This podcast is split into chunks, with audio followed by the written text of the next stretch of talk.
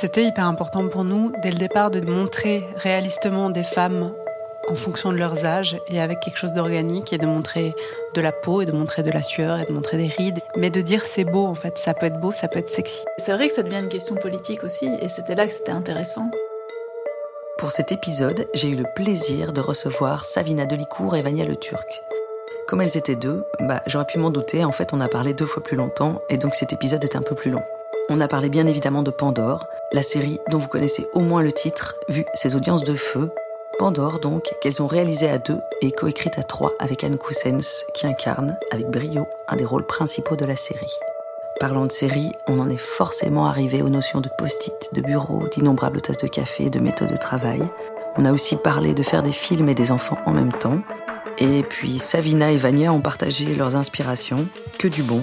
Sirius Dved, Patti Smith, Sophie Kahl et The Lost Daughter, réalisé par Maggie Gyllenhaal.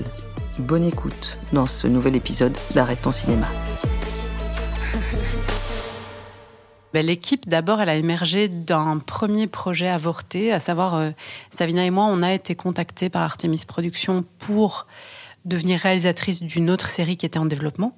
Cette série ne s'est pas faite, mais avec Savina, euh, ça s'est très bien passé. On a vraiment euh, trouvé une bonne manière de communiquer. On était enthousiastes à l'idée de travailler ensemble et Artemis l'était aussi. Donc eux nous ont dit, voilà, si vous avez autre chose, n'hésitez pas à revenir nous voir. Et l'idée est restée dans notre tête et en fait, on s'est adjoint euh, Anne Coussens. En fait, on avait toutes les deux travaillé avec Anne et on savait toutes les deux qu'elle écrivait, qu'elle avait une volonté d'écrire aussi. Et, et on s'est retrouvés à trois un jour chez Savina un été pour se dire tiens, qu'est-ce qui sortirait de nous trois? Et donc Pandore, en tout cas, est né ce jour-là. On s'est même laissé, je crois, on a brainstormé pendant six mois, je crois, on se, on, se voyait toutes les semaines ou toutes les deux semaines, et on apportait chacune des choses euh, qui nous voilà, qui nous préoccupaient ou qui nous intéressaient. Et, euh, on a fait un peu un pot pourri comme ça de, de plein d'idées. Mais c'est vrai qu'il y avait une chose très claire dès le départ, c'était que on avait envie de mettre la femme à l'honneur de parler de notre euh, vécu de femme, de, parler de femmes qu'on admirait. Donc ça, ça a été toujours, j'ai l'impression, le moteur de, de, toutes nos décisions. Oui, donner des représentations de femmes qui nous ressemblent ou qui nous correspondent, des choses qu'on n'avait pas l'impression de trouver ou des âges qu'on n'avait pas l'impression qu'étaient représentés, comme le personnage de Anne, euh, qui est une femme de plus de 50 ans et s'est dit et s'est montré, et d'autres euh, choses oui, dans lesquelles on se reconnaissait pas forcément et où on, arrivait avec nos trois bagages personnels qui étaient différents et de se dire tiens c'est quoi pour nous être une femme ici aujourd'hui? Mhm. Et donc c'était en tout cas une question qui nous intéressait euh, toutes les trois et qu'on pouvait nourrir effectivement avec des expériences différentes, des vies différentes. Et puis oui, très motivé, je dirais, de se dire qu'on avait tout d'un coup tellement de minutes qu'on pouvait remplir avec plusieurs histoires, avec le personnage de Anne qui évidemment serait un des personnages principaux, ça c'était clair dès le début, mais il y avait, on savait qu'on voulait faire d'autres personnages de femmes. Oui, à se dire euh, jusqu'où tu peux emporter un personnage euh, quand tu as tout ce temps, comme tu le dis. Nous, on partait sur 10 épisodes et on se disait c'est génial parce que par rapport à la forme d'un court métrage ou d'un long métrage, là, on peut avoir des vrais retournements de personnages, on peut questionner la morale de chacun, vraiment dans tous les sens, parce qu'on a l'espace et le temps pour que chacun puisse faire des très mauvais choix, des très bons, et se retourner et changer d'avis. Et donc, c'était beaucoup plus complexe et c'était très intéressant. Cette série est très très engagée, hyper contemporaine. C'était un aller-retour parce qu'il y avait plein de choses qu'on avait envie de dire, mais on avait cette tendance à être trop vite, trop militante. Et donc il fallait tout le temps qu'on réapprenne à se dire en fait ce qui est important c'est un récit, c'est des personnages, c'est raconter une histoire. Et qu'après les gens en tirent des conclusions, se fassent leur opinion, euh, bah forcément, c'est la série, elle est imprégnée de tout ce qu'on est, de tout ce qu'on pense. C'est sûr qu'on va pas défendre des opinions qui sont complètement contraires aux nôtres, mais il fallait pas faire quelque chose euh, porte-drapeau ou militant. Il fallait juste donner un récit suffisamment complexe avec ces problématiques-là pour que finalement ça parle. C'est pas nous qui parlons, c'est la série au bout d'un moment. C'est les personnages qui, qui, ont leur vie et qui, qui parlent et qui apportent des choses et qui vivent des choses qui, qui ont touché à ce qui nous intéressait. Oui, on, savait qu'on pouvait pas faire un pamphlet au cinéma non plus, hein. on peut pas. Euh, il faut qu'il se passe des trucs. Du coup, notre producteur euh, est un homme d'une autre génération, vraiment plus âgé que nous, donc c'était quelque part un bon punching ball. On s'est dit si on arrive à écrire une série qui l'intéresse lui, qui n'est pas touché par ces histoires de féminisme, mais que nous, on, on s'y retrouve, tant que lui, il trouve ça passionnant et intéressant, quelque part, ça veut dire que ça parle à tout le monde qu'on n'est pas en train de se parler en entre-soi de trucs qui vont nous intéresser comme aux autres femmes qui pensent comme nous, etc. Donc ça, c'était un challenge. Ça peut pas être que militant ou euh, sinon on parlera que à des gens qui sont déjà acquis. Euh, oui, d'où l'importance aussi de tous ces personnages d'hommes, parce qu'on parle des femmes, mais c'est une série où finalement il y a presque autant d'hommes que de femmes. Et l'important, c'était de rentrer aussi dans ces personnages d'hommes-là, parce qu'en fait, les enjeux dont on voulait parler, les questionnements, les, préoccupations qu'on a, ça n'est que du rapport de l'un à l'autre. C'est pas seules les femmes chez elles. Enfin, parfois, on a eu des espèces de retours un peu, un peu euh, réducteurs euh, avant, avant que les gens, ou même sans que les gens aient lu quoi que ce soit, mais sur le côté histoire de bonnes femmes, où ce qu'il y a de bien, vous les femmes, c'est que vous parlez quand même des sujets intimes et vous savez quand même papoter de votre intimité. C'était tout le contraire de ce qu'on voulait faire. C'était l'instant tisane, oui. c'est tout le contraire de ce qu'on voulait faire. Nous, on voulait assumer notre féminisme, mais s'en foutre qu'on était des femmes. Se dire, nous, ce qu'on veut, c'est faire un récit musclé, fort, qui tienne en haleine pendant dix épisodes, et c'est ça qu'on va faire. C'est pas, c'est l'inverse d'un instant tisane, comme nous a dit ce monsieur, où on va se confier sur euh, nos règles et, et voilà. Mais on s'est dit, on va quand même mettre la ménopause, oui. et ça va être cool. Et on va mettre un peu de sang menstruel. Et ceux qui voudront y voir du sang menstruel le verront. Mais... Et votre euh, producteur, il a d'emblée suivi sur euh, ces questions euh, quand même féministes contemporaines C'était pas son intérêt de faire une série féministe. Par contre, il a été assez ouvert d'esprit pour nous laisser faire. Mais comme je te dis, toujours avec ce, ce, garde-fou qui est que il fallait que la, la série ou l'histoire soit assez tenue sans ces histoires de femmes ou de féminisme. Il fallait que ce soit intéressant Point. En fait, ce qui l'a intéressé, c'est l'histoire qu'on racontait, parce qu'entre la première fois où il nous a dit si vous pensez à quelque chose, euh, revenez me voir, et le moment où on est venu le voir, il y a eu ces six mois, comme on a dit, où on a construit des personnages, un récit. Et donc nous, on est arrivé en disant voilà, nous, c'est l'histoire d'une juge qui, face à un homme politique qui, face à des activistes qui. Et donc, cette histoire-là, il l'a trouvée passionnante. Mhm. Le milieu judiciaire, le milieu politique, etc., ont découlé de ce qui nous animait, en fait. C'était comment est-ce qu'on trouve des arènes, des terrains dans lesquels euh, les questions qui nous animent sont flagrantes. Et donc, il y avait la question du traitement judiciaire des affaires d'agression sexuelle, il y avait la question de la politique ici aujourd'hui, et donc, c'est une affaire de viol qui lance la série et réunit tous ces milieux politiques, euh, judiciaires et, médiatiques. Moi, j'ai très, très longtemps, longtemps bloqué sur l'histoire, enfin, le fait qu'on parle d'un viol ici. Moi, je ne voulais plus.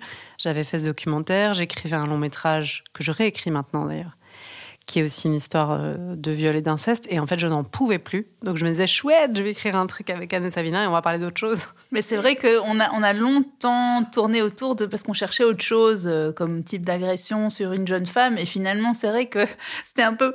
Bon, ben, je crois qu'on va. Ça va devoir être un viol. je vois pas trop. On a cherché.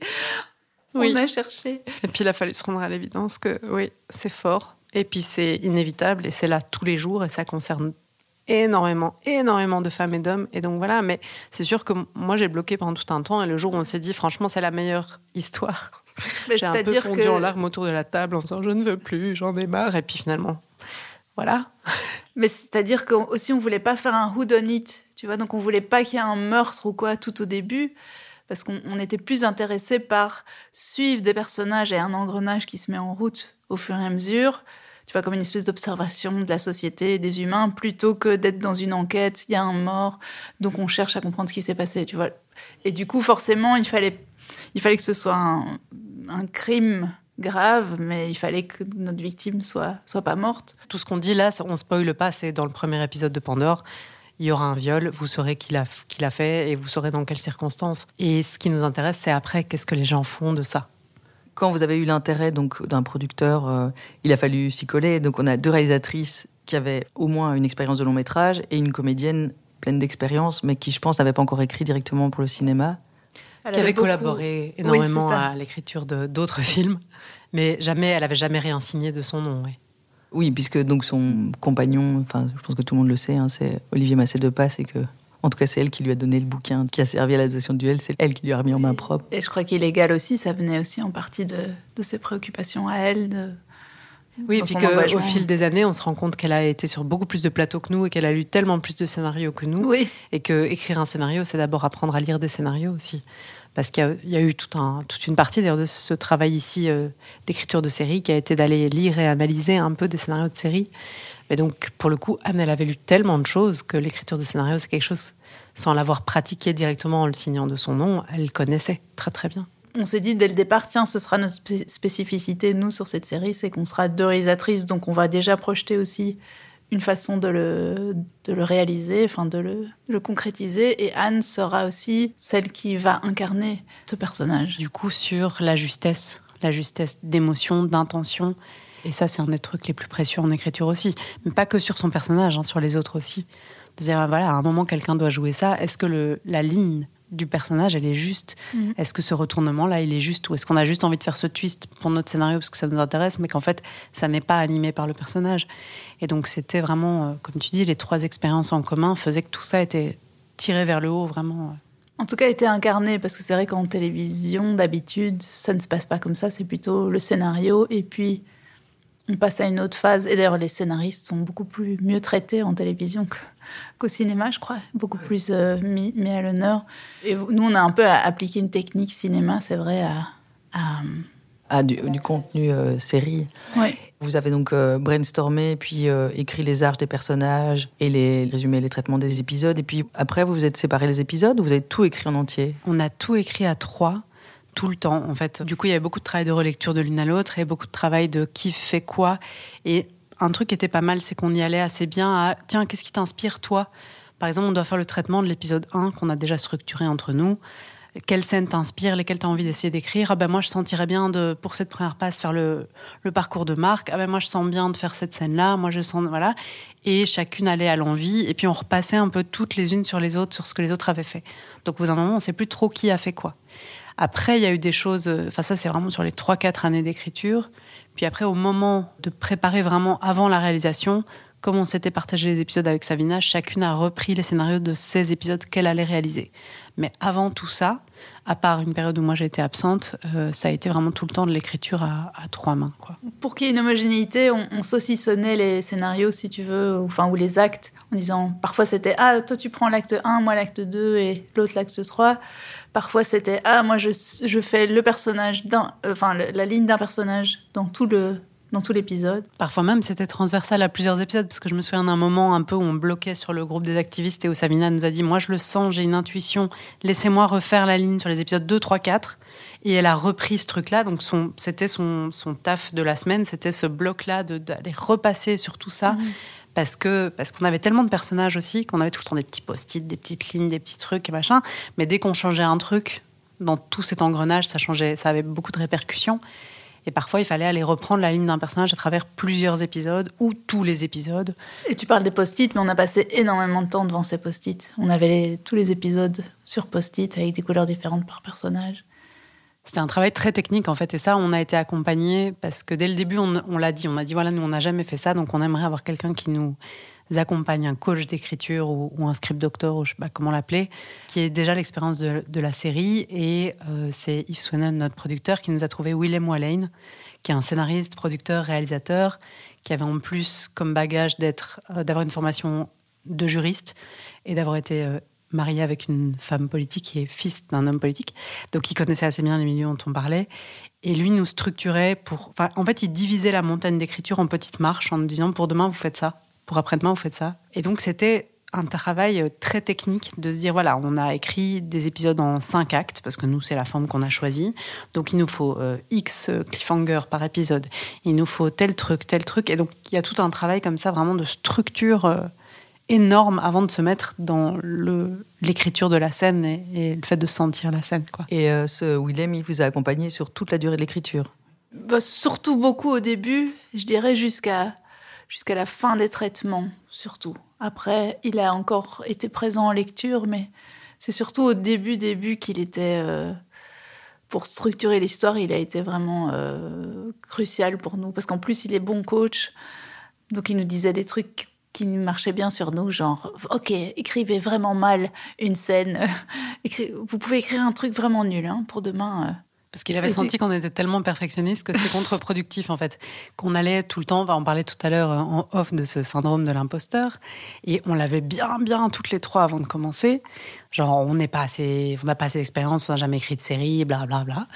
Et donc, on allait se saboter beaucoup. Et donc, cette technique de nous dire, vous écrivez très très mal. Faites-moi ça, mais super mal. C'est très décomplexant. Donc, tu te dis, bon, voilà. Et du coup, tu apprends à faire lire des choses aux autres tout le temps en disant, au pire, c'est nul parce que moi, je sais qu'au début, je sais pas pour vous, mais moi, ce qui me bloquait beaucoup, c'était euh, de me dire merde, les filles, elles vont lire un truc, je les admire, mais elles vont lire un truc que j'ai fait qui est vraiment à chier, donc je vais pas leur rendre, je vais continuer à travailler dessus. Et en fait, on n'avait pas le temps. Finalement, les échanges sont tels que tu dois écrire un truc le matin, le faire lire à midi, et s'il est nul, l'après-midi, tu le mets à la poubelle et tu passes à autre chose. Et donc, c'est pas mal décomplexant. Oui, la masse fait qu'effectivement, à un moment, euh, tu es obligé d'écrire trois scènes, donc tu y vas tu te lances. Et t'as pas toute cette petite danse que tu as d'habitude, de dire oui, mais euh, là je le sens pas, non, je ne sais pas. Je vais aller revoir telle scène de tel film qui va forcément m'inspirer. Puis après, t'es complexé par la scène du film que t'aimes bien, tout ça. Après, ce qui doit être chouette aussi, et différent de l'écriture du scénario de long métrage, c'est que même avec un, ou une co-scénariste, il y a beaucoup de, solitude, puis c'est des temps très très longs. Mm. Là, effectivement, il y a le truc d'avoir euh, un bureau obligé, puisqu'il faut bien mettre ses post-it quelque part, et de passer du temps tout le temps. Euh, oui, moi aussi, personnellement, ça m'a aussi structuré dans ma vie. Tout d'un coup, d'avoir des collègues, d'avoir un horaire, euh, c'est vrai que c'était c'était assez, assez chouette, en fait, de pouvoir. Euh, oui, d'être dans le collectif, en fait, hein, vraiment. Et, après, ce qui est dur, c'est de se dire comment je vais réussir à retravailler autrement que ça. Parce que parce que c'était tellement. En fait, quand tu es tout seul chez toi devant ton ordinateur, tu peux te trouver plein de prétextes pour pas t'y mettre. Là, on était toutes les trois, on pouvait boire 7 ou 8 cafés, mais à un moment, il fallait quand même bien s'y mettre. Ça se voyait si on travaillait pas. Et puis, on, voilà, donc on était porté par le groupe. Et bon, ça, considérablement augmenté ma consommation de café, mais ça a fait aussi que j'ai écrit plus, plus vite et, qu'on a acquis pas mal d'expérience, je pense. Par rapport au monde euh, judiciaire, euh, au monde policier, etc., politique, vous avez fait énormément de, recherches? Oui, parce qu'on ne on, se sentait pas légitime, on connaissait pas tellement euh, ces milieux-là. Et du coup, on a été. Et comme on est bon élève. Vous avez fait ça bien. Voilà. Anne est, vraiment euh, très très forte pour la documentation. Elle est capable de passer des heures à regarder des choses, à prendre des notes très structurées et tout ça. Oui, c'est vrai. Donc ça c'était bien. Mais on a toutes fait notre boulot. Enfin, on s'est aussi réparti ça à l'envie ou à ah tiens moi je connais quelqu'un qui connaît quelqu'un qui est avocate. Oui, c'est ça. À trois, on avait quand même pas mal de contacts aussi. Ça, ça élargissait les carnets d'adresses. Du coup, on allait euh, déjeuner ou prendre des cafés avec des gens qui nous racontaient des trucs et tout ça. Et, et on sait, ça nous a énormément enrichi en fait, ça nous a donné un bagage. Et puis après, ça nous permettait de retourner vers ces gens en disant, mais voilà, on a écrit ça, on a ça comme idée. Est-ce que vous pouvez relire et nous dire si c'est crédible, pas crédible? Parce qu'on voulait rester dans le domaine du crédible tout le temps. On voulait dramatiser les choses, mais on voulait qu'elles soient euh, plausibles et pas que ce soit ces séries. Euh, ces séries où quelqu'un qui bosse dans ce milieu-là regarde et nous dit ça n'a aucun sens, euh, voilà. moi, je sais qu'un des trucs qui m'a fait le plus plaisir, c'est il y a une comédienne qui joue euh, une avocate à un moment dans la série et qui nous a dit ah mais mon père était greffier euh, et son père a tout relu et a dit ah ça m'a rappelé le travail et du coup ça ça m'a fait super plaisir de me dire bon bah on n'a pas on s'est pas trop planté en fait on est on est resté euh, juste et mais surtout que la fiction nous demandait de tordre un petit peu les choses sinon forcément c'est pas aussi excitant il se passe pas des trucs aussi il faut que les personnages aillent un peu plus loin que enfin, en tout cas au plus loin possible de ce que leur, leur métier leur permet, euh, enfin les règles de leur métier. Et du coup, voilà, effectivement d'être sûr que c'était pas non plus euh, pas crédible. Et euh, Sabina, tu, tu, disais tout à l'heure que dès l'écriture, vous aviez commencé à, réfléchir à la réal et à comment vous alliez répartir les épisodes. Donc comment est-ce que vous avez conçu la réalisation à deux? Quand on écrivait, on pensait pas tellement à la réalisation. ce que je veux dire, c'est qu'on était investi d'une façon où on savait qu'on irait jusqu'au bout. Et d'ailleurs, ça c'est personnel, je crois que peut-être que pour Rania c'est la même chose, mais c'était quand même la réalisation et la post-prod, etc. Ça a été la partie la plus dure. J'ai l'impression qu'on a fini avec un. Enfin, il y avait déjà une course euh, haletante, mais on a fini avec. Euh, je sais pas, comme si on, devait monter la montagne euh, avec un gros sac à dos plein de pierres à la fin pour finir le truc parce que voilà la pression des budgets faisait que c'était des conditions vraiment vraiment voilà bien donc petite info pour les gens qui se lancent dans les séries c'est ça c'est un marathon mais il y a un sprint à la fin il faut voilà ça et le sprint est très très long en fait c'est vraiment pas un tout petit sprint c'est un sprint d'un an et demi donc il faut vraiment être euh, armé Et c'est vrai que peut-être que des gens qui arrivent, qui n'ont pas écrit, arrivent avec plus d'énergie. Ou en même temps, nous, on avait l'avantage de connaître hyper bien notre notre sujet. Donc ça nous donnait aussi une espèce d'assise qui faisait qu'il y avait des décisions qui étaient un peu plus faciles à prendre. Ou, euh. Mais il y a aussi quelque chose peut-être, je suis pas sûre, mais peut-être qu'à l'écriture, on n'a pas laissé passer des scènes euh, dont on se disait elles sont pas réalisables. C'est-à-dire que comme on avait la conscience qu'on allait devoir le faire après, on n'allait pas laisser un truc. Si tu peux écrire un truc genre et là on sent tout à fait que le personnage ressent ça. Après il faut que quelqu'un le fasse. Donc comme ça allait être l'une ou l'autre, on savait pas encore laquelle, on n'avait pas réparti à l'écriture. On se disait bon on va pas laisser ni une épine dans le pied de l'autre ni de soi. Donc il fallait à un moment qu'on soit sûr de chacune des scènes. Et euh, moi je sais qu'un truc qui m'aidait c'était ces petites phrases qu'on mettait euh, en début de séquence. On mettait une petite phrase qui résumait l'intention de la scène il faudrait le faire tout le temps en fait. Pour se dire en fait elle raconte quoi cette scène? Parce que moi j'ai un, très mauvais esprit de synthèse par exemple. Je me laisse porter par un truc et je sais plus ce que ça raconte exactement. J'ai une intuition mais je peux plus le dire. Et donc quand tu vas devoir livrer à une équipe et à des comédiens maintenant on fait la scène qui? Il faut que tu saches la scène qui quoi en fait. Voilà c'était vraiment des outils un peu techniques mais qui nous aidaient à, préparer le terrain de la suite et à pas arriver sur le tournage à faire hmm, est-ce qu'on pourrait enlever cette scène? Parce qu'à un moment on savait pas si on allait co-réaliser à deux sur le plateau, se partager à l'intérieur des épisodes, tout ça. Comment est-ce que vous vous êtes mis d'accord sur la répartition de ces épisodes? Alors, il y, a eu, bah, il y, a eu, pas mal d'étapes.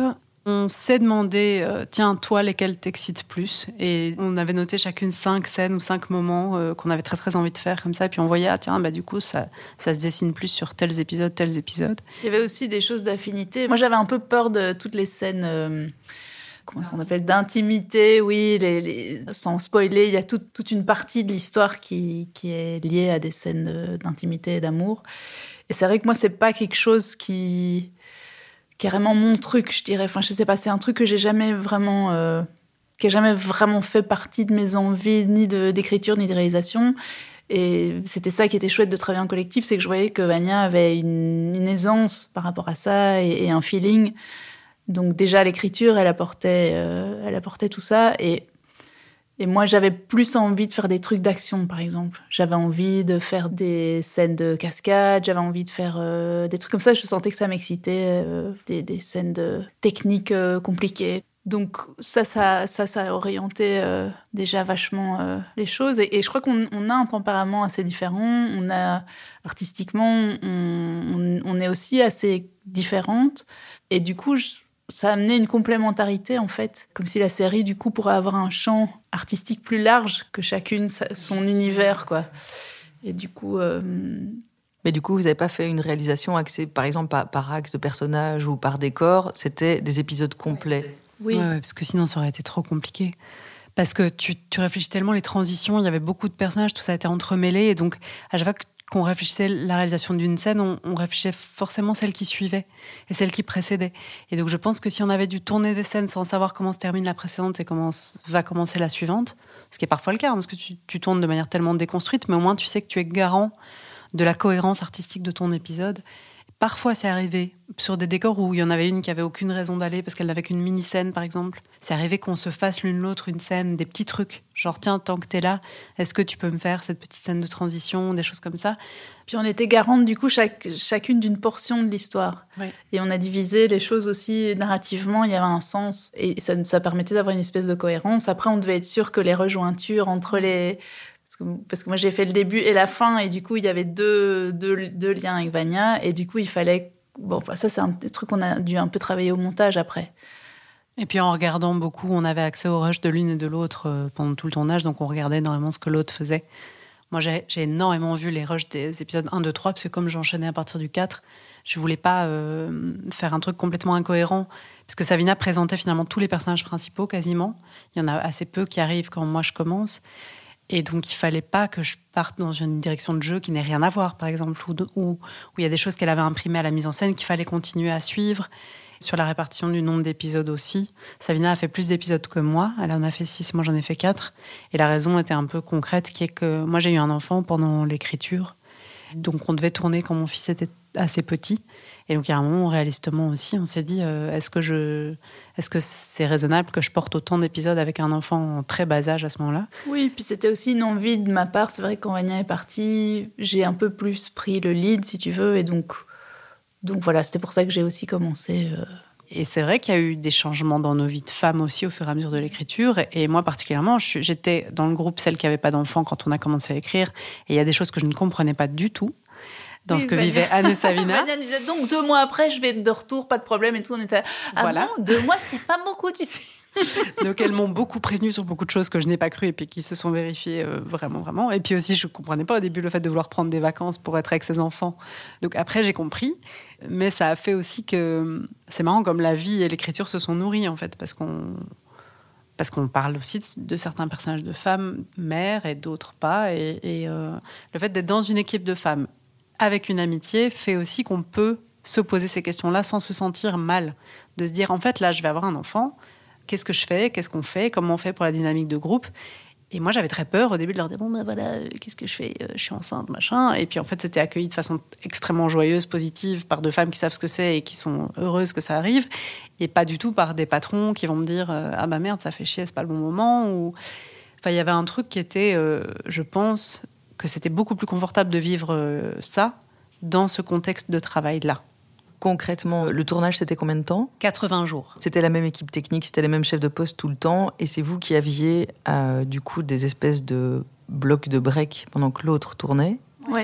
Pendant lesquels l'autre montait déjà? On n'a pas tourné par bloc, en fait, on a tourné vraiment. Donc au début, c'était ce qu'on voulait. C'était des blocs de demi-journée. Voilà, on voulait tourner par bloc, mais ça demande de garder les décors tout le long et ça coûte trop cher dans la configuration d'une série RTBF. Donc à la base, on avait dit on tournera par bloc. Par exemple, Savina fera les épisodes 1, 2, 3, puis partira en montage. Vania arrivera, fera les 4 à 7, et puis Savina reviendra faire la fin. Pas du tout. Au final, tout se tournait mélangé tout le temps. On a commencé par des scènes de l'épisode 5 le premier jour, et puis on a enchaîné avec des scènes de l'épisode 2, et puis blablabla. Et donc ça faisait qu'on avait chacune des journées, ou parfois, comme tu disais, des demi-journées. Oui, c'est ça. Nous, ça nous a servi, nous, être plus prête parce que finalement la prépa était trop courte. Donc du coup le montage il a commencé après le tournage. J'ai eu quelques jours avec euh, mon monteur qui était vraiment intéressant. C'était assez chouette de voir tiens parce qu'on avait fait aussi une technique où on faisait avec des petits zooms. Euh, des fois, on avait une façon de tourner un peu chaotique. Et donc, c'était chouette de, de, vérifier ce que ça donnait au montage. On s'est quand même rendu compte que ça demandait plus de temps à monter que ce qu'on avait planifié au début. Donc on s'est dit, ouais, ça donne super, mais ouf, il y a beaucoup de matière du coup à, gérer. Et effectivement, après, on a eu l'impression qu'on aurait dû avoir peut-être un peu plus de montage.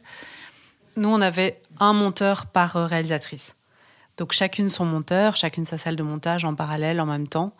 Et chacune montait les épisodes qu'elle avait tournés? Oui, ça nous permettait, si tu veux, de, de garder ce truc d'être responsable. Mais comme disait Sabina, comme c'est un montage très rapide, on n'a pas le temps, on n'a jamais par exemple eu le temps en montage de visionner tous nos rushs, comme quand tu arrives pour un montage de long métrage, tu dis alors on va passer trois semaines à tout visionner, puis on va en discuter, prendre des cafés, tout ça, se demander ce que ça raconte. Non, là tu commences tout de suite à monter des scènes, et c'est quand t'as pas ce que tu veux que tu vas revoir dans les rushs.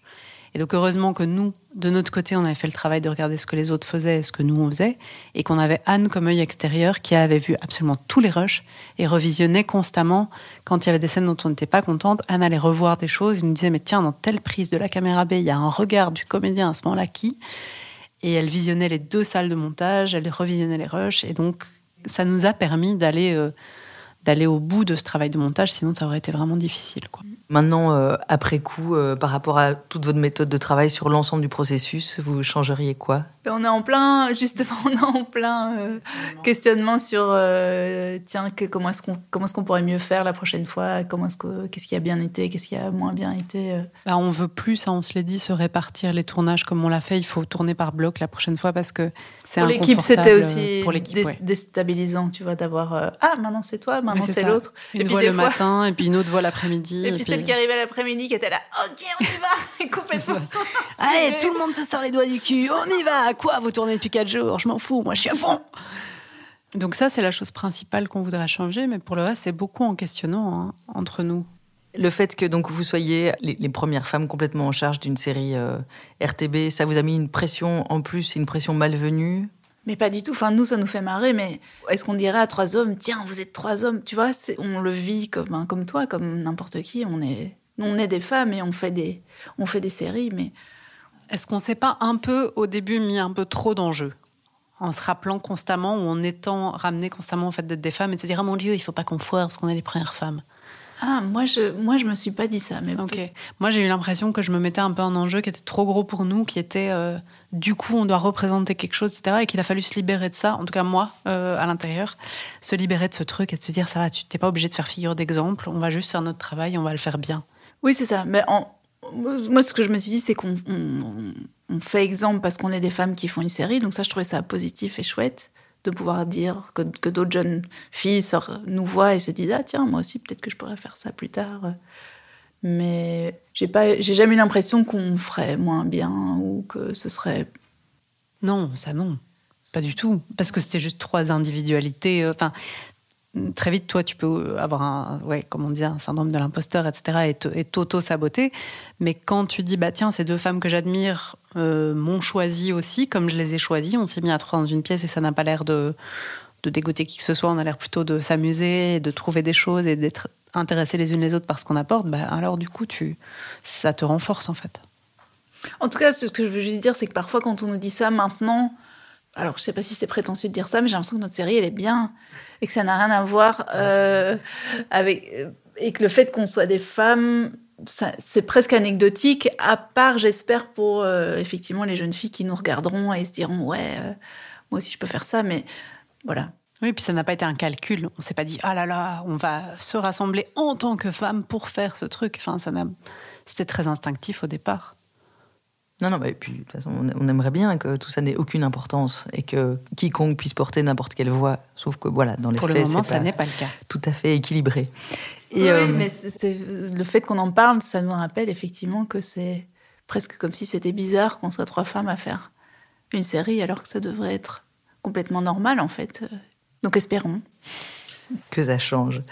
Pour, pour la suite, vous avez recommencé à écrire ben, on a chacune repris le long métrage qu'on a laissé de côté pour cette série, parce qu'on était un peu au même stade avec Savina. C'est assez marrant. Euh, on a tourné nos premiers longs métrages en même temps, sans se connaître à l'époque. Enfin, on s'était juste croisés. Puis nos longs métrages sont sortis quasiment en même temps. Donc on a eu un peu des, vies parallèles comme ça euh, qui se rejoignaient. Et puis on a chacune commencé à écrire un deuxième long métrage et on, avait, on était au même stade. On avait l'aide à l'écriture en même temps, je pense l'aide au développement en même temps. Enfin, on a, on avançait comme ça. Et cette série est arrivée quand on développait nos longs métrages. Et on a continué à faire les choses en parallèle pendant tout un temps. Puis à un moment, il a fallu choisir. Et comme la série a été confirmée, on nous a dit voilà, c'est bon, vous passez en phase, je sais plus combien, vous allez tourner votre série. Bah, on a mis nos, longs métrages de côté. Et après, bah, moi, je sais que je me suis demandé longtemps est-ce que ce long métrage me parle toujours? Et puis en fin de post-production, je me suis rendu compte que j'y pensais quand je faisais le trajet à pied le matin pour aller au, mixage. Je repensais à ce scénario. Donc je l'ai relu après et je me suis dit, oh oui, tiens. Donc moi, de mon côté, je me suis remis à écrire ce long métrage et puis on verra bien ça nous mène. Moi, c'est la même chose en fait, ce long métrage effectivement qui était qui était au centre de nos préoccupations. Hein. Au début, la série, c'était un truc chouette à faire pour avoir des collègues. Et quelque part, ça, y avait, les enjeux n'étaient pas très élevés au début. C'est peut-être ça aussi qui nous a donné une assez grande liberté, en fait, parce qu'on on faisait ça par plaisir, mais on était chacune très concentrée sur notre, sur notre long métrage. Et Anne, elle, elle allait, justement, elle allait tourner dans Duel et tout ça. Donc, elle était, elle était aussi très prise euh, et donc effectivement, la série, euh, organiquement, a commencé à prendre beaucoup plus de place. Effectivement, on, a, on avait aussi les, échéances de la RTBF, et puis le fait qu'on se voyait, ça nous motivait, on avançait. Et en fait, c'était juste une façon un peu de suivre le train. Si tu veux, à un moment, tu vois qu'un truc avance et tu te dis, bon, bah, je vais, je vais me mettre dans la locomotive et, et je, vais, je vais suivre le truc. Et je crois qu'on a bien fait parce qu'effectivement, on a appris énormément. Enfin, on a fait, on a écrit et, réalisé énormément de matière. Donc je crois que même pour nos longs métrages, ce sera très utile. Cette histoire, euh, je me suis demandé comment j'allais comment j'allais l'appréhender et en fait, elle me parle toujours. Elle, veut toujours que je la raconte. Des fois, j'aimerais qu'elle soit un peu plus claire sur comment exactement je, je dois faire, mais mais je m'y suis remis aussi. Euh. Et après l'aventure un peu turbo de la série, revenir au rythme peut-être plus lent du financement du long? Oui, non, ça, ça je me réjouis pas du tout du financement. Par contre, l'idée de faire juste une heure et demie et de pouvoir le faire un peu lentement et d'avoir le temps un peu de se poser des questions, dire tiens, si je faisais comme ci, si je faisais comme ça, enfin en tout cas au niveau de la réalisation. Je me réjouissais de me retrouver un peu seule après, euh, parce que ça a été une écriture collective et puis un tournage, puis une post-production, donc on était tout le temps avec des gens. je sais que moi j'ai souvent besoin de solitude et donc je me réjouissais de l'idée de me retrouver à nouveau seule pour écrire. Et en fait, non, c'est pas si super d'être tout seul parce que tout seul, t'as beaucoup le temps de te prendre la tête. Après, peut-être qu'on peut, si on reprend la saison 2 et même peut-être 3 de Pandore, puisque c'est ça qui a été évoqué euh, côté de la production, mais peut-être qu'on peut aussi faire un mix d'avoir des périodes enfin, de collectif et des périodes de solitude. Moi, je me dis que c'est peut-être aussi un, bon équilibre, du coup. Euh, c'est marrant parce qu'on a toujours eu conscience dès le début qu'il fallait pas suivre des règles, mais que ce serait organique, la mère de travailler entre nous. Par exemple, quand on a commencé à travailler, quelqu'un nous a dit qu'il faut absolument qu'il y ait un chef. Et nous, on a dit, bah non, ça sera une mini-société matrilinéaire où personne ne sera le chef et où les décisions se prendront toujours à, la majorité, comme on est trois. S'il y en a deux qui pensent ça, bah, l'autre suit ou propose autre chose. Et donc, il y a eu quelque chose comme ça qui s'est fait de façon organique, mais où il y a eu beaucoup de temps de réflexion et de discussion de comment on travaille, comment on avance. Et j'ai l'impression que si on repart sur une saison 2 ou 3, à la fois, on sera forte de toute l'expérience de la première saison, qu'il y a des choses qu'on saura qu'on veut plus faire ou qu'on a bien aimé faire, et d'autres choses qui vont être nouvelles. Parce qu'on ne sait pas qui on est maintenant, quatre ans plus tard, si on se met dans une même pièce. Qu'est-ce qu'on est devenu, qu'est-ce qu'on a envie de raconter ensemble et comment on va le raconter. Est-ce qu'on a pris confiance et donc on peut plus se confier des choses l'une à l'autre? Est-ce qu'on peut être plus garante, comme on se disait, d'un épisode d'un autre ou d'une ligne ou de quelque chose? Ou est-ce que tout va être de nouveau tout le temps collectif? Enfin, moi, je je sais que, outre le fait que je serais heureuse de continuer à travailler sur cette série que j'ai aimé faire, il y a aussi une espèce de curiosité de se dire tiens, qui est-ce qu'on est, 4-5 euh, ans plus tard? Et comment ça se passe entre nous? Et comment est-ce qu'on peut réinventer un truc pour apprendre d'autres choses? Tu vois aussi, pour pas avoir l'impression de refaire quelque chose euh, que tu as déjà fait. Oui. Et il y avait aussi la conscience de se dire. Euh, ce que je trouvais plus léger que quand tu portes ton propre projet, ton long métrage, etc., c'était qu'on était à trois dans une pièce, à se dire ça peut foirer à un moment. Mais en fait, on s'amuse bien et donc on aura vécu une chouette période. Enfin, moi, je, je regarderai toujours cette période d'écriture comme vraiment une période heureuse de ma vie où je me dirais, bah voilà, au pire, ça n'aurait pas abouti. Ça aurait été très dommage, mais j'aurais passé quelques années à écrire avec des filles que j'aime bien et c'était chouette, quoi. Et d'ailleurs, je me suis dit aussi, c'est peut-être une leçon, tu vois, parce que c'est vrai que quand je disais que les, jeux, les enjeux étaient plus bas au début, j'ai l'impression que c'était, du coup, tout était plus facile aussi, parce que personne n'attendait des choses au fur et à mesure que tu te rapproches des choses où ça se concrétise tout d'un coup et que ça prend tout le temps et que ce n'est plus que l'unique projet, etc., tu sens que il y a peut-être plus de, de besoin de réussite et tout ça qui fait que. Oui, les, enjeux montent au fur et à mesure des fameuses phases. Voilà, et, aussi. Euh, bon, après, c'est comme on en revient à ce que disait Willem euh, écrivez mal pour demain. Mais moi, c'est un truc que j'essaie toujours de, de me dire tiens, mais effectivement, tu vois, quand tu quand tu n'es pas dans un besoin de résultat, tu peux découvrir des choses beaucoup plus intéressantes que tout d'un coup quand le résultat devient euh, c'est important, tu peux pas rater, tu peux pas rater une scène, tu dois faire euh, et, ça c'est quelque chose qu'on perd euh, quand les choses deviennent plus concrètes ou que tout d'un coup qu'on s'imagine que des gens vont regarder ou que des gens vont lire, tu sais. moi je trouve ça hyper difficile à retrouver. Je trouve que tu as vraiment cette capacité là c'est cette capacité à se laisser porter et à faire quelque chose en se disant ça va peut-être être complètement fou, on s'en fiche, on y va. Et de pas juger en écrivant et de pas être dans une. Moi, je suis trop dans une recherche de résultats et toi, tu arrives à te laisser couler dans le processus qui fait que ça donne des choses super intéressantes en fait. Oui, mais après, j'arrive pas non plus à complètement, tu vois, me me détacher du résultat. Mais effectivement, en tout cas, je remarque pu avoir des moments comme ça, avec des espèces de fulgurances, comme ça, où Sabina, elle allait s'isoler une demi-heure en disant laissez-moi tranquille. Elle allait fumer une clope, elle prenait un café, puis elle revenait, elle avait écrit un truc complètement dingue. On disait hey, c'est génial. Alors parfois, ça sert pas. Parfois, ça n'a pas trouvé sa place, mais parfois, ça a fait des scènes qui sont encore là et qui sont super. C'est quelque chose que j'arrive pas trop à refaire, par exemple, quand je suis toute seule avec mon long métrage. Parce que l'enjeu est là de nouveau. C'est oh, est-ce que ça va être bien? Il faut que ce soit bien. Alors, tu vois, je sais que dès que je me dis ça. Exactement ce dans quoi j'étais ce matin. ce matin, j'ai écrit avec bonheur, et puis à un moment, j'ai commencé à me dire qu'il allait falloir que ça soit bien. Et en fait, après, j'étais super stressée. Mais franchement, je crois que sinon, on n'aurait jamais osé faire justice et politique. Tous des sujets auxquels on connaissait rien. Tu vois, il y avait une espèce de naïveté parce qu'on était là, ah ouais, bon allez, c'est juste comme ça, on écrit, tu vois je sais pas, au début, je crois que c'est pour ça qu'on n'était pas en train de se dire, on, on s'imaginait pas qu'on en arriverait jusqu'ici aujourd'hui. On, va revenir un petit peu dans le temps, parce que c'est marrant, c'est vraiment une, série de, femmes adultes, je trouve, avec des, tas de. Une série d'adultes, avec des questionnements d'adultes, de couples d'adultes, etc., etc. Ça, c'est Anne. parce que nous, on est juste des adolescentes. mais c'est marrant parce que vos deux longs métrages étaient vraiment euh, coming of age. Euh, oui, oui. L'année prochaine pour Vania et Tous les chats sont gris pour toi. C'est vrai que moi, c'était un film que j'avais commencé à écrire, Tous les chats sont gris, j'avais commencé à l'écrire à 25 ans au tout début. Moi aussi, l'année prochaine, j'ai écrit la première version à 25 ans. Et du coup, effectivement, tu es encore dans, dans, ton processing de, de ton adolescence. Et du coup, c'est vrai qu'on devrait pouvoir faire des films plus souvent parce que là, on était déjà à la ménopause en anticipation.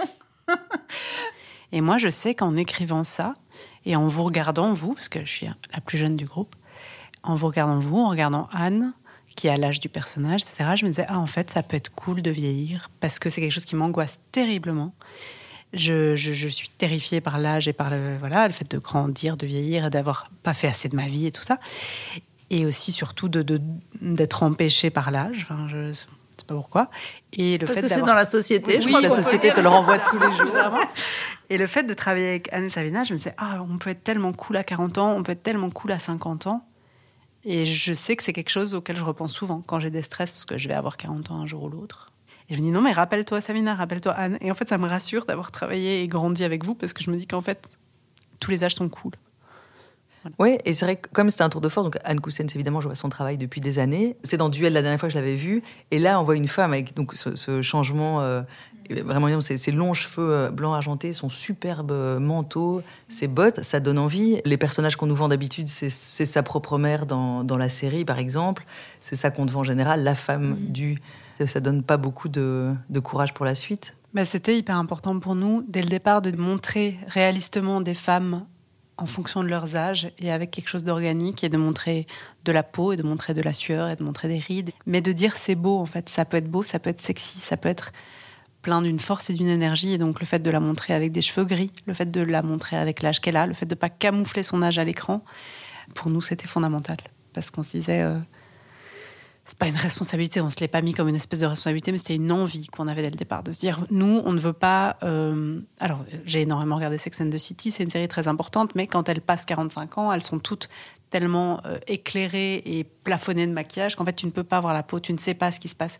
Donc de nouveau, on continue de te dire, passé 45 ans, on ne sait pas très bien ce qui se passe, c'est pas grave, on va remettre des couches. Et nous, c'était d'enlever des couches et de dire, ben voilà, on montre une femme de 50 ans et on va pas l'éclairer avec un 15 kilos euh, et on va pas la plâtrer de maquillage, on va montrer ce que c'est en fait. On va très peu la maquiller, on va très peu la, lui donner très peu d'artifice et donc ses cheveux gris naturels, qui sont les cheveux naturels de Anne. Et toutes ces choses-là, c'était important pour nous de, tenir et de montrer ça. Mais Anne a été courageuse parce que c'est vrai que on, l'a poussée euh, toutes les deux pour ce truc de cheveux gris. Euh, on en a eu beaucoup de discussions, mais c'est vrai qu'on voilà, on, on, trouvait de notre position plus jeune, on se disait ah mais c'est vraiment cool les cheveux gris. Alors c'est vrai que quand c'est loin de toi, c'est sans doute plus facile à, à dire que quand c'est toi qui dois être qui doit le porter, qui doit le porter, qui doit avoir le courage d'arrêter de teindre, etc. Parce que ça pose pour une comédienne des questions très concrètes qui sont est-ce qu'on va encore t'appeler pour des castings de femmes de tel âge? Parce que Anne est très belle et elle peut faire moins que son âge en fonction de comment on la filme et de comment on la montre. Et donc elle continue à passer des, castings pour des femmes de 40 ans, par exemple, quand on écrivait. Mais du coup, son agent était très conscient que, ok, si tu laisses pousser tes cheveux gris, on va plus te proposer des, des femmes enceintes, par exemple. Euh, et donc finalement, elle a fait quand même un tournage où ils ont mis une perruque. Mais c'est vrai que ça devient une question politique aussi, et c'était là que c'était intéressant.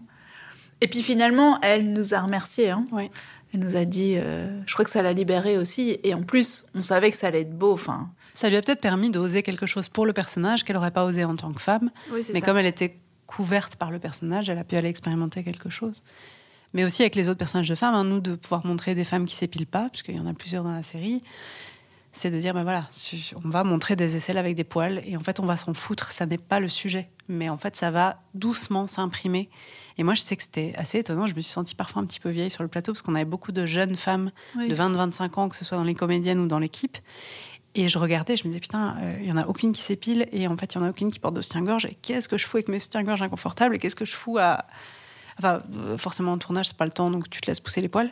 Mais il y avait un truc qui était. Euh, je me sentais un peu plus confortable avec ça à la fin de ces 80 jours, de me dire tiens, est-ce que on a réussi à s'auto-coacher pour être plus à l'aise avec des manifestations de notre féminité que normalement on rejette ou que normalement on gomme? Et euh, je me dis, si déjà ça a pu le faire pour nous à l'intérieur, j'espère que ça pourra le faire pour d'autres. C'est vrai que ces jeunes femmes sont hyper Enfin, je, trouve que les, jeunes femmes aujourd'hui sont vraiment euh, Enfin, je suis hyper admirative en fait de leur courage, de leur euh, liberté, de leur. Enfin, je trouve que c'est vraiment loin. En tout cas, de ce que moi et mes copines on était à 25 ans, on se cachait beaucoup plus. Ça, c'est un des trucs qui, me donne de l'espoir aujourd'hui quand je vois. Quand je les vois, je me dis waouh, ok, qu'est-ce que ça va donner à notre âge? Elles vont être d'une puissance, euh, tu vois. Votre parcours, euh, justement, j'ai commencé avec Vania. En sortant de, des secondaires, tu as fait l'IAD. Oui. En fait, moi j'ai commencé l'IAD très jeune et très naïve et très inexpérimentée, donc à 17 ans. Donc euh, ça a été pas toujours très joyeux pour moi, les études de cinéma, parce que j'étais parmi des gens plus âgés, plus affirmés que moi. Donc longtemps, je me suis demandé ce que je foutais là. Et je me suis dit que j'arriverais jamais à travailler dans le cinéma parce que j'avais zéro contact. Je connaissais personne qui faisait ça. Je, je venais pas d'une famille où on fait ça. Et j'étais pas hyper cool. Donc ça a été, il y a eu trois années un peu dans la douleur, comme ça. Et puis, en dernière année, je me suis retrouvée, euh, par vraiment un hasard, je me suis retrouvée assistante réa d'un long métrage fauché, en n'ayant jamais fait ça. Donc, en fait, j'étais vraiment totalement incompétente, mais j'y suis allée quand même, j'ai appris sur le tas. Et ça m'a euh, décomplexé pas mal de choses, en fait. Et puis surtout, ça m'a montré que faire un film, c'est d'abord motiver des gens autour de toi et savoir leur dire on va raconter cette histoire ensemble et que c'est pas qu'une question d'argent et que c'est pas une, que une question d'expérience, c'est une question de réussir à mobiliser autour de toi des gens pour raconter quelque chose. Et donc ça, ça m'a euh, renforcé et je me suis dit, ok, j'en ai rien à foutre, dans un an, j'aurai tourné un film.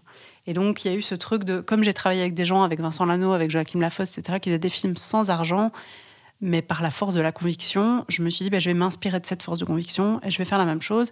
Et donc j'ai écrit un truc, euh, au lieu d'écrire mon mémoire, écrit un court métrage et j'ai rassemblé mes copains avec qui j'avais fait mon film de fin d'études. J'avais pas d'argent. On a fait, ok, c'est pas grave, on va faire un seul décor, deux personnages, on va faire un film. Et donc voilà, les premières années, je naviguais entre euh, faire assistante réa sur des films euh, sans argent, souvent, hein, et euh, faire mes propres courts métrages aussi très peu financés, mais ça m'a pas fait peur ce côté pas financé puisque je n'avais connu que ça. Donc, euh, donc au fur et à mesure, j'ai fait des trucs un peu moins mal financés et j'ai fait de plus en plus mes projets à moi et de moins en moins assistante réa. Et c'était venu quand alors l'idée de faire du cinéma? À 14 ans, un été où j'avais très peur de m'ennuyer en vacances avec mes parents, donc j'avais loué plein de bouquins à la bibliothèque et j'avais loué un livre sur François Truffaut je ne savais pas très bien qui c'était. Et donc j'ai lu ça pendant les vacances. Et euh, je crois que j'avais une vision hyper romanesque à ce moment-là. De... J'adorais le cinéma parce que j'adorais les comédiens. Et il y avait un truc chez Truffaut, quand je l'ai lu, je me suis reconnue dans cette espèce de, d'amour total des comédiens et de faire du cinéma juste pour pouvoir consacrer ta vie à filmer ces gens que tu aimes tellement. Un peu exagéré chez lui, finalement, j'ai pas envie d'être François Truffaut, mais à 14 ans, je me suis dit, je veux être François Truffaut quand je serai grande. Et donc j'ai annoncé ça à mon père à la rentrée, j'ai dit, je veux faire du cinéma et je ferai l'insas. Enfin, je n'ai pas fait l'insas parce que j'ai été vraiment euh, complètement, totalement recalée à l'examen d'entrée. Donc c'était une espèce d'envie très naïve, mais qui venait d'un amour profond pour le cinéma et pour les comédiens. Et je ne voulais pas être comédienne moi-même. Donc j'ai aussi envisagé de faire l'image parce que j'aimais bien la photo et tout ça. Il se fait qu'au final j'ai fait la réa parce qu'on m'a accepté dans cette option-là. Savina, toi c'est un peu plus euh, atypique dans le paysage belge, euh, ton parcours? Bah, Il a commencé aussi à l'IAD. Et aussi juste en sortant des, secondaires, donc comme Vania, j'ai été, été plongée dans un monde où j'étais plus jeune que les autres et je me sentais, je me sentais pas très à l'aise en fait. Je crois que dans ma première année, j'étais encore très ado et donc j'ai fait les choses super instinctivement, sans réfléchir. Et je crois que c'est ma force, enfin que je, je fonctionne mieux quand je fais ça et que j'ai fait un truc euh, où tout le monde a fait waouh. Et après, mes profs m'ont dit ok c'est très bien, mais il va falloir que tu puisses expliquer ce que tu fais. et du coup après, ça n'a plus été du tout pendant trois ans. J'étais hyper coincée. Euh, j'étais, je crois aussi sans doute mal dans ma peau, pas, je sais pas, il y avait un truc qui n'allait pas. Et donc c'est vrai que je me suis mis à fantasmer sur le fait de de m'échapper euh, de la Belgique, d'aller en Angleterre j'étais à l'école européenne parce que ma mère euh, travaillait, à la commission. J'avais toujours beaucoup voyagé avec mes parents. J'étais quand même dans un environnement assez international, ce qui fait que c'était possible pour moi d'envisager de, partir. Et j'ai eu cette chance. Et donc, euh, voilà. Et donc, j'ai postulé pour un master euh, dans une école anglaise et je suis partie. Ça m'a quand même mis genre un an de postuler parce qu'il y avait tout un concours en trois étapes. Enfin, c'était c'était tout un bazar. Et puis je suis partie à Londres et j'ai fait donc deux ans de master dans cette école où on n'était que six dans notre classe. Et où, quand on est arrivé, ils nous ont dit Bon, ben, si vous êtes là, c'est que vous êtes bon. Donc, relaxez-vous et expérimentez des choses. Et, euh, oui, ça, a été des années, vraiment, ces deux années que je garderai, je crois, toujours dans, dans mon cœur, parce que j'ai. J'adore apprendre en fait et j'étais entourée de gens euh, super intéressants. Euh, ça a été très très chouette. Et après j'ai continué à vivre à Londres, qui était dur parce que c'est quand même une ville très rude, surtout quand on gagne pas beaucoup d'argent voire pas du tout, et qu'il n'y a pas de chômage et tout ça. Mais voilà, j'ai appris beaucoup de choses. J'ai quand même pu faire euh, un court métrage euh, bien financé avec un concours. Et j'ai pu travailler à la télé aussi à Liverpool pendant un an. Du coup, j'ai réalisé 10 épisodes d'un soap qui passait tous les jours à 6h30. Euh. Et d'ailleurs, il, il, passe encore maintenant. Oui. Je sais plus, ils sont à l'épisode 5028. Où donc voilà, et ça, ça m'a, ça m'a, en fait, ça, ça m'a beaucoup décomplexé sur euh, le fait de, d'être euh, réalisatrice qui euh, arrive et qui fait son boulot en fait. Et en Angleterre, il y a une approche beaucoup moins prise de tête, beaucoup plus pragmatique du, travail, comme un artisanat en fait. Et, cette approche m'a beaucoup, ouais, m'a, beaucoup libérée, je crois, par rapport à l'approche plus intellectuelle francophone, qui c'est super intéressante. C'est vrai que moi, ne, ne, me fait pas faire mon meilleur travail, j'ai l'impression. Quand je suis trop dans ma tête, je, bloque parce qu'en fait, euh, je, tourne un peu comme ça, en, rond. Et puis, je suis revenue quand même en Belgique quand j'ai voulu en parler de d'être une femme, mais euh, l'instinct moment maternel, quand tu sens que tu as envie d'avoir un enfant, etc., ça aurait été impossible en, en Angleterre. Enfin, il n'y avait aucune aide sociale. Euh, j'aurais, j'aurais été enfermée dans un studio euh, face à mon enfant, sans aucune aide et sans pouvoir le mettre à la crèche ou quoi que ce soit. Du coup, là, merci quand même euh, la Belgique et, et le long métrage, effectivement, après, comme il parlait de mon adolescence et que mon adolescence s'est passée à Bruxelles, artistiquement, il y avait aussi une cohérence à revenir et à le faire ici plutôt que d'essayer de le faire ailleurs. Et malgré tout, on sait que c'est difficile de financer un film ici, mais c'est encore plus difficile en Angleterre pour les jeunes qui démarrent. donc ça peut être remonter le moral de certaines et de certains, c'est pire ailleurs. Et, euh, je me rappelle d'avoir lu une interview à l'époque quand le film est sorti du producteur euh, Joseph Rochop, et il disait que en fait il avait failli baisser les bras et que euh, vous aviez le financement mais pas bouclé les trois ans, etc. par rapport au centre du cinéma et que lui il était prêt à abandonner et c'est toi qui avais ressuscité le projet. On parlait de l'Angleterre, mais justement, à un moment, j'ai pu retourner en Angleterre et donc, je, suis retournée, j'ai un peu refait la tournée de mes copains de l'école de cinéma, etc. Et effectivement, on parle de perspective, mais je leur disais oui, j'ai eu l'aide euh, du, du, Film Fund euh, belge, etc. Euh, et donc, effectivement, on a, on a que 350 000 euros et on n'arrive pas à trouver une coproduction. En France, ça marche pas, au Luxembourg, ça n'a pas marché, etc. Donc, oui, peut-être que je pourrais pas faire mon film, mais c'est là que d'une perspective anglaise, ils m'ont dit quoi Mais c'est énormément d'argent. Tu sais qu'ici, il y a, des, il y a des, concours pour faire des films avec 100 000, 100 000 pounds, euh, mais il faut que tu fasses quelque chose, il faut que tu peux faire ton film quand même, etc. Enfin voilà, ça m'a vraiment tout d'un coup donné une autre réalité de me dire ah mais peut-être au lieu de me dire que j'ai pas de chance, peut-être que je pourrais me dire que j'ai de la chance en fait. Et donc je suis rentrée et j'ai dit à Joseph écoute en fait j'ai envie d'essayer de faire ce film. Peut-être ce sera une version un peu, euh, un peu plus, euh, plus petite de ce film, mais je, vais, voilà, je voudrais le tourner quand même. Euh, tant pis si on n'a pas l'argent, etc. Et du coup, il m'a suivi, effectivement. Parce que j'étais prête, quelque part, à le faire. Sans lui aussi, s'il si, avait. Enfin, je lui ai dit, je, je respecte, j'ai pas envie de te faire travailler pour rien ou, ou pour zéro argent, etc. Et puis, et puis voilà, il a dit, ah bah si t'es partante alors. C'est marrant comme il y a toujours la conscience du budget restreint dans nos, dans nos projets.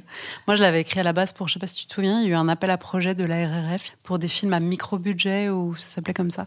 Et donc, je l'avais écrit à la base comme ça.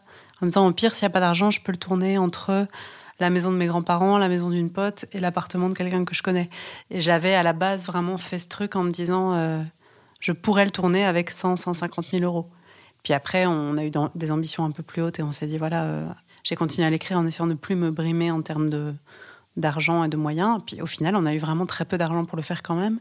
Mais c'était pas un twist mental compliqué à faire, puisqu'à la base, je l'avais envisagé comme sans argent du tout. Peut-être que notre force, elle vient aussi du fait qu'on a été confronté à des choses euh, vraiment sans argent, et que si on peut tenir euh, jusqu'au bout d'une série, par exemple, comme ça, c'est aussi que c'est pas quelque chose, euh, c'est pas quelque chose d'agréable pour nous, mais c'est quelque chose qu'on a déjà fait et qui ne nous fait pas peur. Ce qui est peut-être un peu triste, hein, ce serait super que qu'on ne fasse que des films avec euh, de l'argent. Maintenant, on doit faire un travail pour se dire oui, on a le droit de faire des films bien financés. on n'est pas obligé d'être toujours dans la galère et dans des trucs difficiles. Mais... Euh, A priori, ce qu'il y a de bien, c'est que si on sait faire avec peu, on sait faire avec beaucoup et on saura utiliser l'argent intelligemment. Mais c'est pas parce qu'on a fait avec peu qu'on est condamné à faire avec peu euh, tout au long de notre carrière. J'espère. Pour euh, terminer le podcast, je pose toujours les, mêmes questions rituelles. Donc, Vania, est-ce que tu te sens féministe et est-ce que ça a des implications sur ton travail? Oui, je me sens féministe. Je suis féministe profondément. J'ai du mal à comprendre qu'on puisse ne pas l'être. À partir du moment où on envisage le féminisme comme vouloir une égalité en droit et en devoir entre les hommes et les femmes, je comprends même pas qu'on puisse ne pas vouloir ça qu'on soit un homme ou une femme. Donc, oh oui, je suis féministe, je me sens féministe. J'imagine que ça a des implications naturelles dans, dans ce que je fais. Bah, il se fait que j'ai fait quasiment que des portraits de femmes jusqu'ici. Et je comprends pas pourquoi je ne continuerai pas, dans le sens où je trouve qu'il y a tellement de choses à montrer, à voir. Mais c'est vrai que j'ai déjà eu des retours du, style bon, bah voilà, après trois courts-métrages sur des femmes, est-ce que tu, tu vas. Et puis ton long-métrage sur deux jeunes femmes, tu, à un moment, tu vas faire un truc sur un homme. Je, bon, je, je sais pas, je vais voir. Je, trouve qu'il y a encore beaucoup de choses à raconter. Mais c'est pas une volonté, c'est pas de me dire la prochaine fois je vais encore parler des femmes. C'est vraiment juste, euh, il se fait que je suis une femme, je raconte des histoires qui souvent partent de moi. Donc je vais continuer là-dedans. Je vois pas pourquoi je, je m'arrêterais. Et puis aussi euh, l'envie d'être entourée de, de, femmes, que ce soit dans l'équipe, que ce soit dans la fabrication. Donc j'imagine ouais, que ça a des, des implications. Et euh, Sabina, même question? Oui, moi, pour les mêmes raisons que Vania, je, je suis féministe et je pose aussi cette question, si quelqu'un me pose cette question, euh, je dis mais toi tu n'es pas alors pour l'égalité des hommes et des femmes ou quoi? Donc effectivement ça me paraît être un, fondement et qu'il y a beaucoup de projections sur ce mot, alors que c'est assez simple en fait. Et je crois que ça joue dans mon travail, je crois que ça a toujours joué inconsciemment puisque je suis une femme et forcément si j'écris, je, je, parle de ma voix et imprégnée du fait d'être une femme entre autres, en plus de toutes les autres influences. Euh, qui me constitue. Mais je, sais qu'à un moment, j'ai commencé à en prendre conscience. Et c'était plus ou moins au moment de la sortie de, de tous les chassons gris. J'ai senti, j'ai lu euh, que, enfin, tu vois, la parole par rapport au, féminisme commençait à, à, percoler. je me suis sentie prise dans, dans, la vague, euh, tu vois, par rapport à une réflexion. J'ai commencé à réfléchir, à me dire, tiens, mais en fait, euh, qu'est-ce qui dans mon parcours a été plus compliqué, peut-être parce que j'étais une femme. Donc j'ai commencé à, me poser ces questions. Et donc, je crois pas que ça influence spécialement mes choix d'histoire, etc. Mais peut-être que ça m'a libérée sur plein de choses en me disant mais oui, c'est chouette de parler de ces trucs de femmes. Pourquoi est-ce que j'aurais honte euh? Et donc il y a un certain plaisir aussi à, se dire qu'il y a plein d'autres femmes qui, comme moi, n'attendent qu'une chose, c'est de voir des trucs qui parlent d'elles aussi, etc. Donc voilà, je, le vis plutôt comme une, libération de se dire ah bah tu peux faire ça, plutôt comme une volonté, voilà.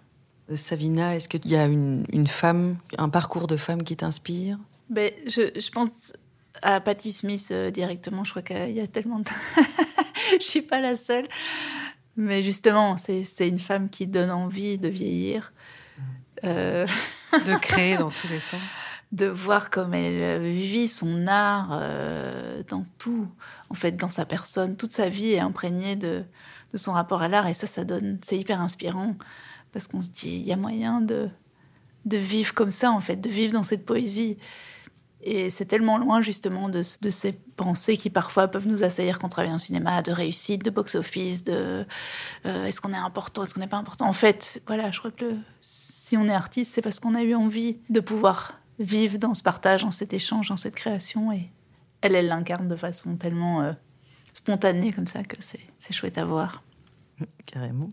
Et euh, Vania, même question? Non, c'est marrant parce que c'était mon deuxième choix, mais je me suis dit, je suis sûre que Savina, elle va dire Patti Smith. Donc c'est bien, je vais rester sur mon premier choix. Euh, moi, c'est vraiment la figure de Sophie Calle que j'ai découvert à la, à la, fin de l'IAD et je pense que ça m'a euh, bouleversée de découvrir ce qu'elle avait fait. Et c'est cette idée de faire de sa vie son œuvre, en fait. Enfin, je sais que moi, longtemps, je me disais, mais qu'est-ce que je peux raconter arrivant à l'IAD à 17 ans, en n'ayant rien fait, rien vécu, etc. Et là, j'ai trouvé, tu parlais de, de se sentir libéré, j'ai trouvé quelque chose de très libérateur dans le fait de se dire, de quelque chose de très quotidien, tu peux faire une œuvre, d'une œuvre, tu peux faire du quotidien.